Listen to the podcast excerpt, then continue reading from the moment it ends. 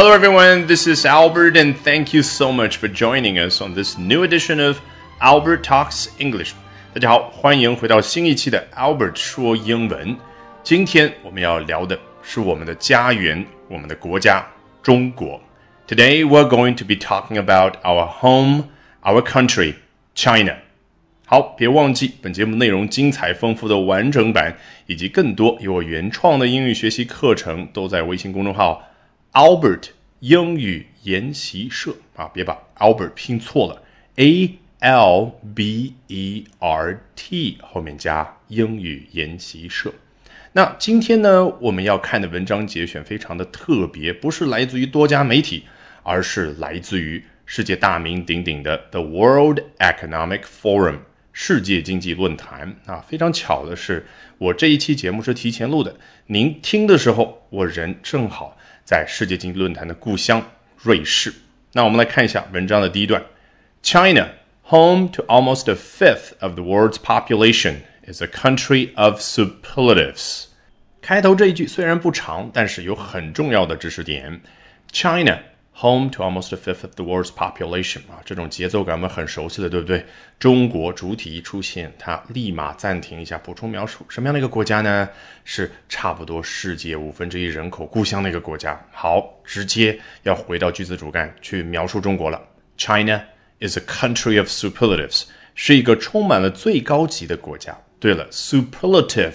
直接翻译成中文就是最高级。这个概念是我们刚学英语的时候接触的，对不对？啊，我们知道英语的形容词它有所谓的比较级和最高级。那最高级呢，它可以用 superlative 去表示啊，直接就是名词了。也可以怎么说呢？The superlative form，最高级的形式。那这个时候 superlative 就是一个形容词，对不对？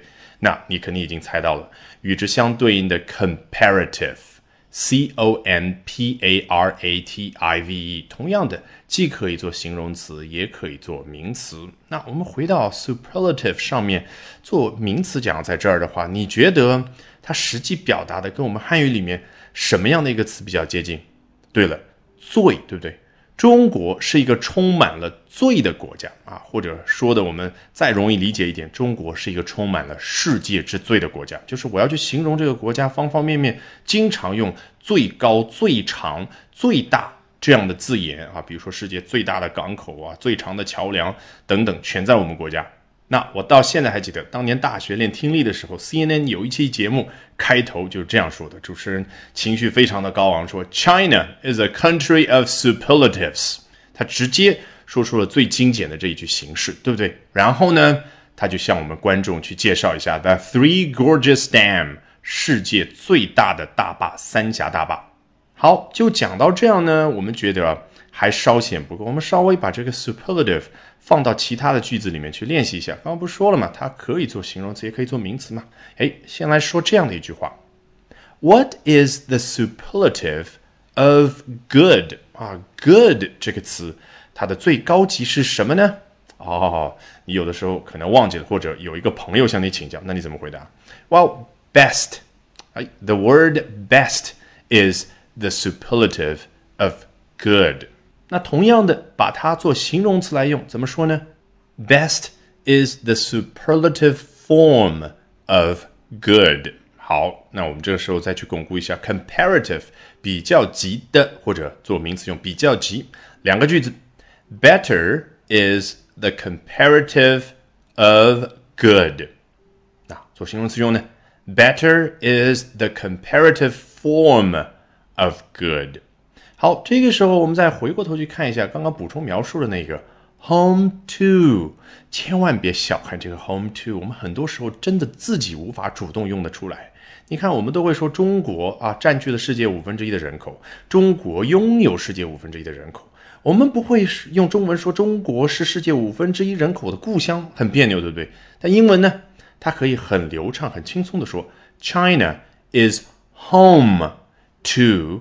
almost a fifth of the world's population。那如果把五分之一人口这个地方表现的再文艺、再高级一点，还会有什么样的一个版本出现呢？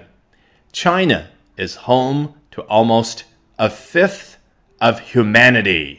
这个 humanity，h u m a n i t y，就是全体人类的总称。